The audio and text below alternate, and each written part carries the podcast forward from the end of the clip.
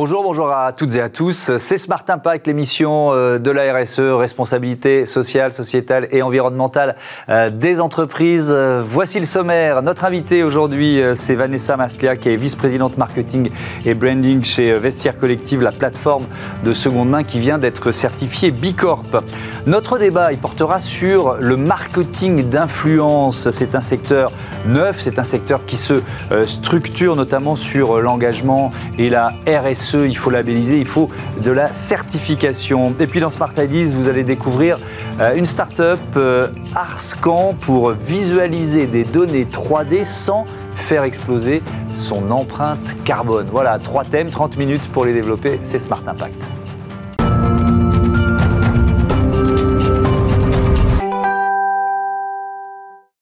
Bonjour Vanessa Maslia, bienvenue. Bonjour Thomas. Vous êtes euh, vice-présidente marketing branding chez Vestiaire Collectif, plateforme de euh, seconde main. Euh, peut-être qu'il faut présenter l'entreprise. Elle a été créée quand Dans quel but C'est une entreprise française, européenne? Alors tout à fait. Vestiaire Collectif, ça a été créé en 2009 par six cofondateurs et nous avons toujours aujourd'hui Fanny Moisan et Sophie Hersan qui sont à la tête de cette entreprise avec mhm. Maximiliane Bittner notre CEO. Et l'idée de départ, c'était de se rendre compte que finalement, dans notre garde-robe, on ne porte que 20 à 30 de nos pièces. Et l'idée de départ, c'était de dire comment réengager ces pièces dans un contexte circulaire, c'est-à-dire comment faire acheter ou vendre ces garde-robes non utilisées et leur donner une nouvelle vie. Alors l'économie euh, circulaire, la seconde main, depuis la création de vestiaires collectifs, il y a eu une, vraie montée en puissance. Vous avez vu arriver de nouveaux concurrents? Comment, comment vous vivez finalement ce qui est en train de se créer, c'est-à-dire cet écosystème? Alors tout d'abord, déjà Vestiaire Collectif est sur un positionnement particulier parce mmh. que nous sommes la première plateforme mondiale de vêtements de luxe. Euh, donc c'est un positionnement, c'est vrai, qui reste aujourd'hui assez unique mmh. euh, car on a d'abord de l'authentification. C'est très important d'avoir cette fiabilité quand on propose des produits plus haut de gamme. Pas de contrefaçon, ça c'est sûr. Pas de contrefaçon, c'est notre enjeu prioritaire. Tous nos mmh. produits sont certifiés et pour certains, nous avons aussi des authentifications particulières, vraiment avec des experts formés mmh. euh, qui connaissent par les maisons d'enchères vraiment la valeur des objets. Euh, ensuite, euh, c'est vrai que le point le plus important, c'est que oui, il y a de la concurrence, mais j'ai envie de dire qu'aujourd'hui, nous, nous sommes ravis que le mouvement de mode circulaire hmm. grandisse. Euh, c'est vraiment notre mission de vouloir transformer l'industrie euh, de la mode vers un, développement plus durable. Euh, et, donc nous sommes aussi très contents de voir que beaucoup d'initiatives se font. Oui. Alors vous êtes partenaire des grandes marques de, de, mode, de luxe.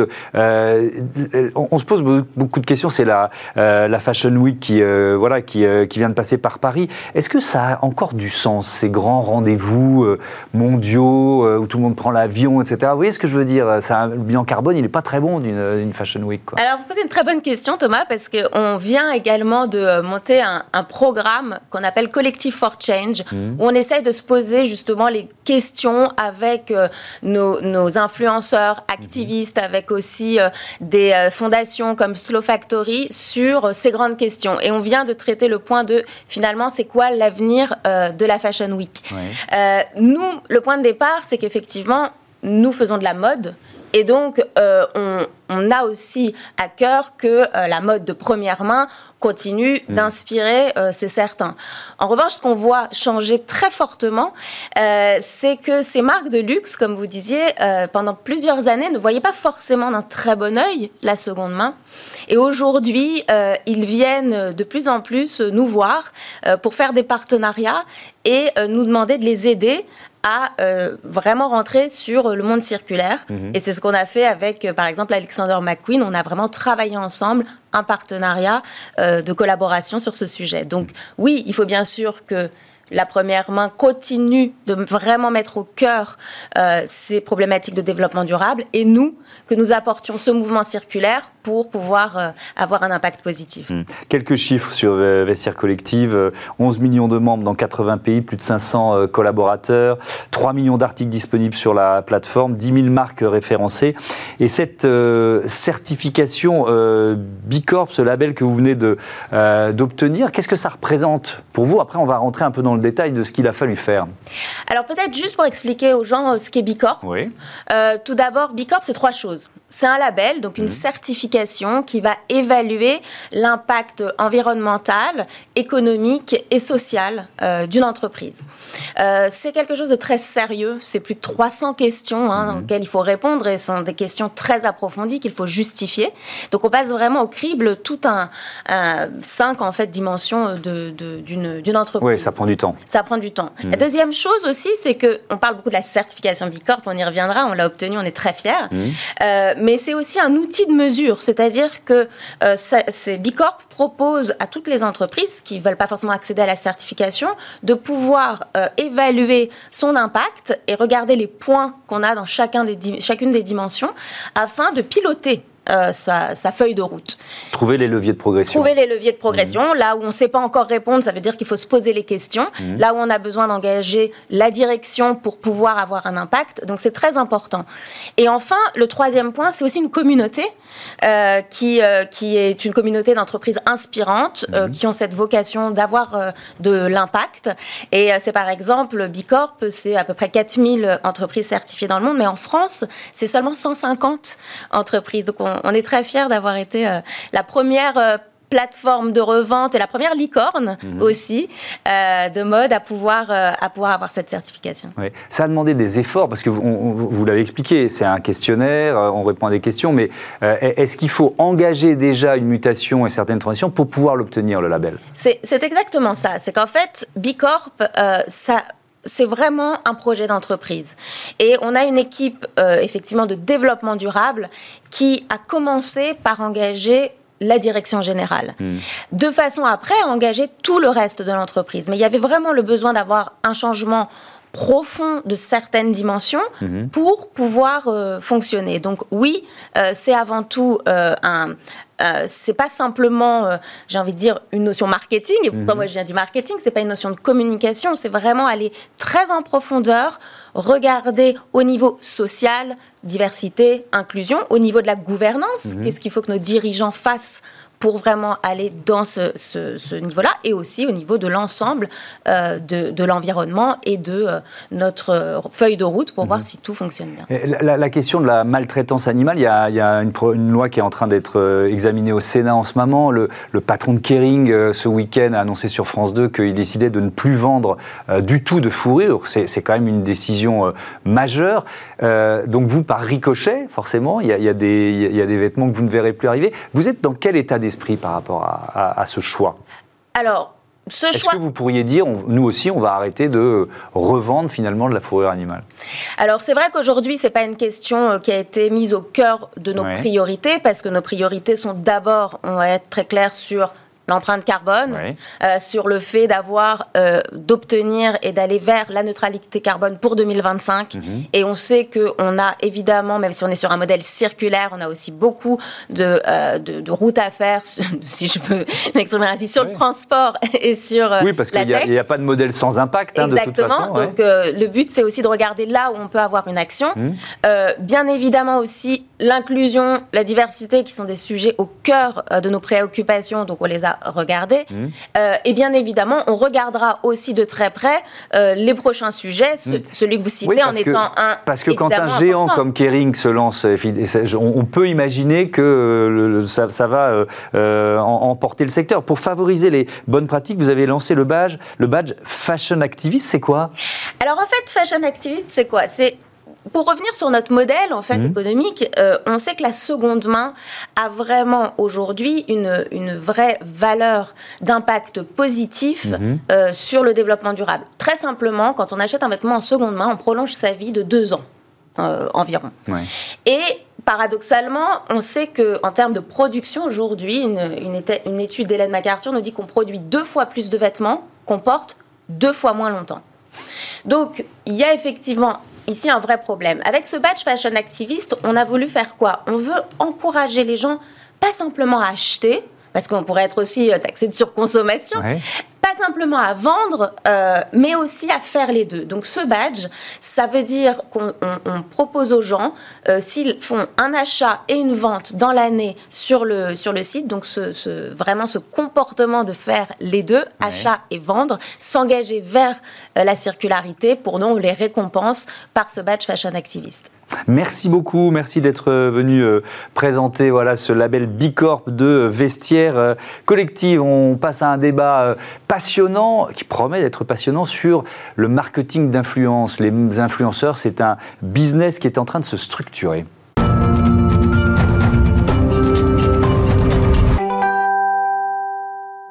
Les influenceurs, ils sont de plus en plus nombreux évidemment, ils jouent un, rôle économique euh, réel, mais sont-ils responsables? Faut-il les contrôler? Voilà le thème du euh, débat avec mes invités. Je vous présente Tiffaine Neveu, bonjour. Bonjour. Bienvenue, vous êtes euh, responsable influence Europe, Afrique, Moyen-Orient pour le Club Med. à vos côtés, Mohamed Mansouri, bonjour. Bonjour. Bienvenue, directeur délégué de la RPP, l'autorité de régulation professionnelle de la publicité. le marketing d'influence, qu'est-ce que, qu'est-ce que ça représente aujourd'hui pour, pour le Club Med?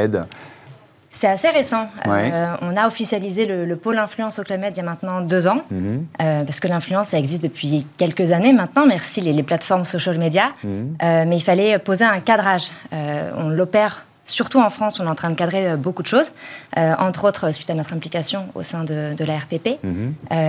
mais c'est un cadrage qui est global. C'est tant sur je dirais, le volet juridique, euh, le volet euh, fiscal, euh, mais aussi déontologique, éthique. Ça mhm. va aussi sur la manière dont on perçoit et dont on va segmenter les profils. Donc tout ça, ça n'existait pas.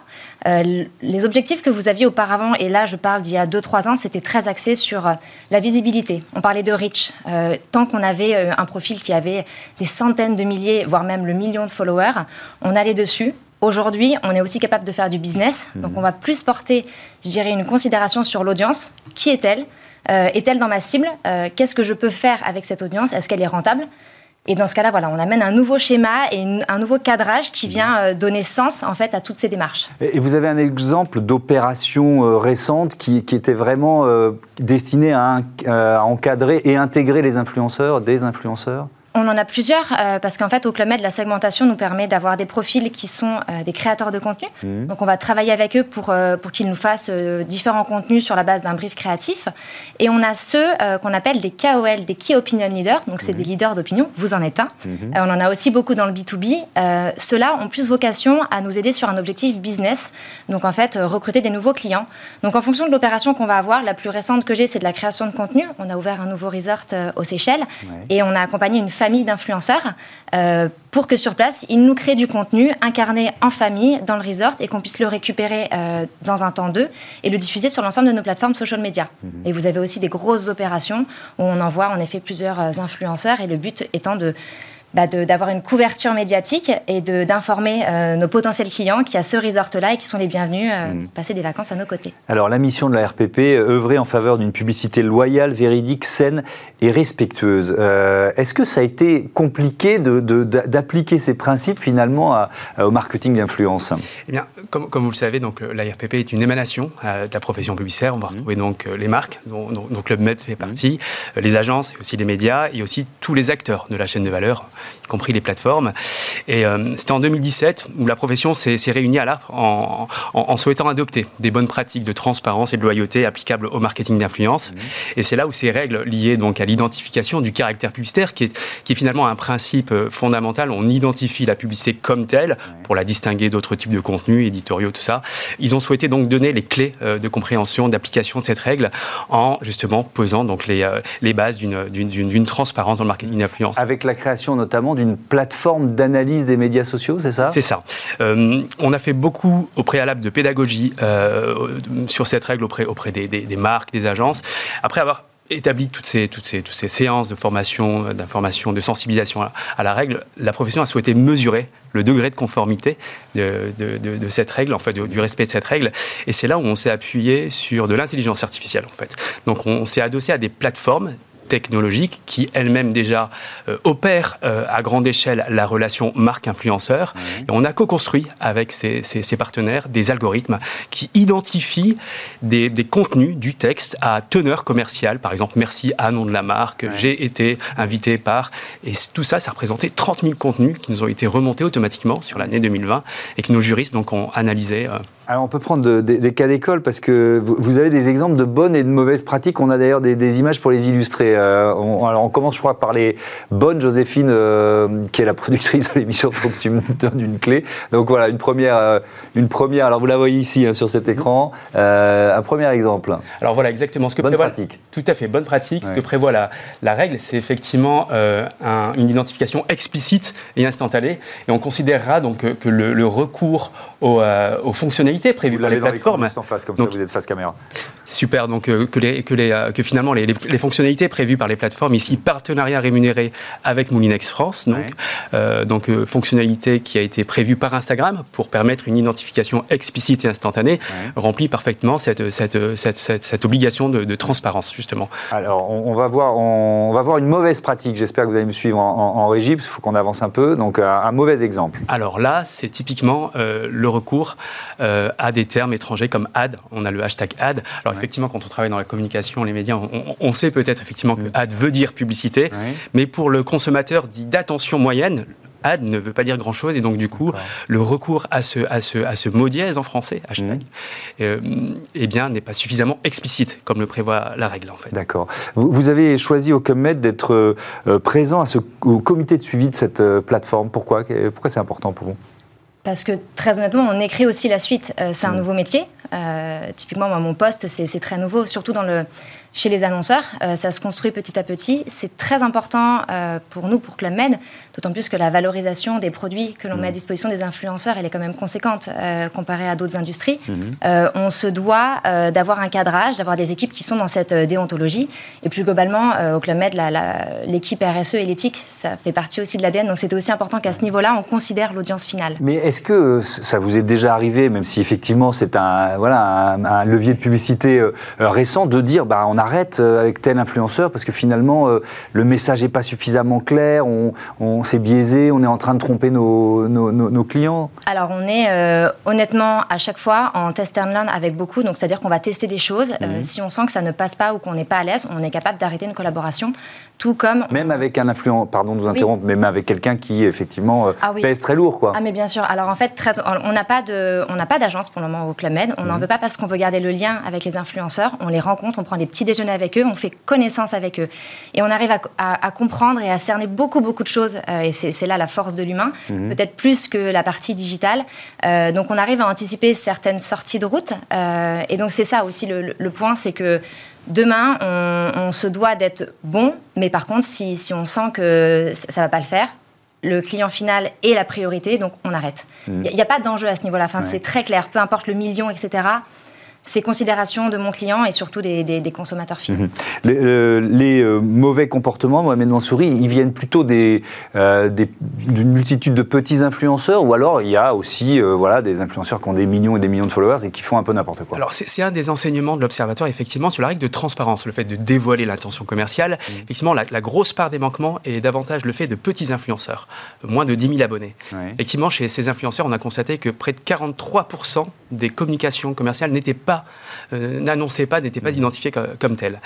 De là, on en a tiré un enseignement qui est euh, un enjeu, enfin un enjeu pédagogique en fait, parce que mm-hmm. finalement, plus plus l'influenceur est, gros, et plus il a une, forte communauté. Par exemple, typiquement chez les plus de 1 million mm. d'abonnés, le taux de manquement descend à 12%. On a tiré comme, comme enseignement que finalement, plus on, plus, on, plus on se professionnalise, plus on connaît la règle. Donc il y a un vrai enjeu pédagogique et c'est donc une, une des raisons pour lesquelles en fait le certificat l'influence responsable, peut-être qu'on en parlera tout à l'heure, a été lancé. Oui, parce que alors, euh, effectivement, notre observatoire, il y a ce chiffre qu'on a trouvé qui, correspond à ce que vous venez de dire. Plus d'un quart des influenceurs cachent leurs partenaires commerciaux. C'est ça, c'est donc euh, c'est absolument. C'est quand même euh, voilà, c'est beaucoup, hein, plus, d'un quart. Donc ça veut dire qu'il y a soit une mauvaise intention, soit une mauvaise information, et que la, pédagogie est, importante. Et puis alors peut-être cet autre chiffre sur le ce que ça représente le marché mondial du marketing d'influence. Il a été estimé l'an dernier à près de 10 milliards de dollars quand même, 9 milliards 7 milliards de dollars. Et j'imagine que, que c'est encore en train de, en, train de, monter, de monter en flèche. Oui, oui tout à fait. C'est un, un, enjeu effectivement pour les marques de, que de recourir au, marketing d'influence, qui est un vrai levier effectivement de, de, performance et, de visibilité. alors donc vous vouliez parler de, du certificat. Oui, alors c'est quoi ça la, réponse, bah, effectivement, face à ce constat, finalement, on a effectivement trois, trois quarts des contenus qui sont identifiés comme tels. Euh, et cet enjeu pédagogique, ce qu'ont souhaité les professionnels, c'est de lancer cette, démarche de, certification, euh, mhm. le certificat de l'influence responsable, dont le premier objectif est finalement de former, de sensibiliser les influenceurs au cadre légal et éthique, euh, leur permettre de se différencier auprès de leurs audiences, mhm. de mieux maîtriser ce cadre, mais aussi auprès des marques. Comme vous venez de, le signaler, effectivement, il y a un enjeu aussi pour les marques de, brand safety de s'assurer de collaborer avec des influenceurs qui maîtrisent un, socle de règles. oui, parce qu'il peut y avoir un effet boomerang, évidemment, pour, euh, euh, pour une marque. Mais alors, je retourne l'argument. Est-ce qu'un influenceur qui dit je fais de la pub, est-ce qu'il perd de son influence auprès de, ses, de ceux qui le suivent? C'est un peu le point de bascule euh, encore aujourd'hui, et j'espère qu'on arrivera à aller du bon côté. C'est qu'il y a beaucoup dans l'écosystème des consommateurs, encore, même si c'est à la marge, beaucoup de gens qui se disent, quand on voit le enfin, ads, donc maintenant sponsorisé en partenariat avec, ah bah du coup, il essaie de me vendre quelque chose. Mmh. On y perçoit une intention pas très, enfin, pas très saine. Alors qu'à l'inverse, nous, on a envie de dire justement, prenez ça euh, pour une. Euh, enfin, c'est un bon point. Ça veut dire qu'on vous considère, qu'on c'est pas une arnaque, on vous cache rien. Mmh. Alors oui, il y en a qui le cachent encore aujourd'hui pour essayer de gagner en authenticité, alors que ça ne l'est pas. Donc en fait, on essaie juste de simplifier, mais afficher vos collaborations et en fait, euh, tout le monde sera sur un, pied d'équilibre et on, on, trompe personne. Le marketing d'influence, c'est censé être sain. Il n'y a, pas de. Oui, mais le point de départ, quand même, c'était de se dire, je, vais chercher le retour d'expérience d'un monsieur ou madame lambda et qui, et qui me dit c'est bien ou c'est pas bien. Vous voyez ce que je veux dire À partir du moment où on est rétribué, forcément, le regard est un peu, est, un peu différent. Alors oui et non. Euh, alors après, je parle uniquement au nom du Club Med. Quand on envoie des influenceurs dans un resort Club Med, euh, on leur, évidemment, ils sont rémunérés. Mhm. Euh, et évidemment, on leur dit, vivez l'expérience. Nous, on fait des briefs qui sont très simples. C'est vivez l'expérience. Il y a deux, trois enjeux à mettre en avant. La mhm. famille, les expériences sportives, etc. Le reste, en fait, vivez l'expérience, euh, mais de vos propres centres d'intérêt, comme vous la partageriez si, euh, si vous n'étiez pas rémunéré. Mhm. Évidemment, ils vont mettre en avant que ce qu'ils aiment, ce qu'ils n'aiment pas. Ils vont, ils vont rarement en parler. Mmh. Néanmoins, ils vont nous en parler à nous. Mais par contre, ils, ils, enfin, comment dire, ils ne vont pas surjouer quelque chose qui n'a pas la valeur euh, qu'ils n'auraient pas partagé d'eux-mêmes sans être rémunérés. Mhm. Donc il y a quelque chose de très transparent. Il y avait urgence à, cadrer. Dernier mot, hein, il nous reste 30 secondes. Tout à fait, dans la, mesure où effectivement le fait d'être transparent renforce le lien de confiance qu'on peut avoir avec les audiences. Mhm. Il, y il, y avait urgence effectivement, pour rebondir, mais il y avait urgence effectivement à intervenir dans la mesure où euh, clairement les, mauvaises pratiques nuisent à l'image du secteur tout entier. Et très vite la profession a souhaité permettre justement à la, à la fois une, une, un rayonnement des règles euh, déontologiques, règles légales auprès des influenceurs et, euh, et euh, surtout pour, euh, pour préserver euh, le marketing d'influence éthique et responsable des dérives qu'on a pu malheureusement constater récemment. Effectivement. Et on peut terminer par un cocorico, puisque la France est, est quand même pionnière, ou en tout cas à la pointe de cette démarche pour créer une influence responsable. Merci beaucoup à, tous les deux. On passe tout de suite à, à Smart Ideas, une start-up à l'honneur. Smart Ideas avec BNP Paribas. Découvrez des entreprises à impact positif.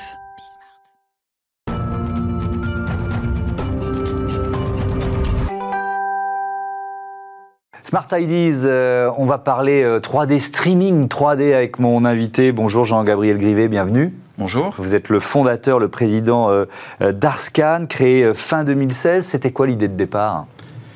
C'était afficher des, la réalité comme un jeu vidéo.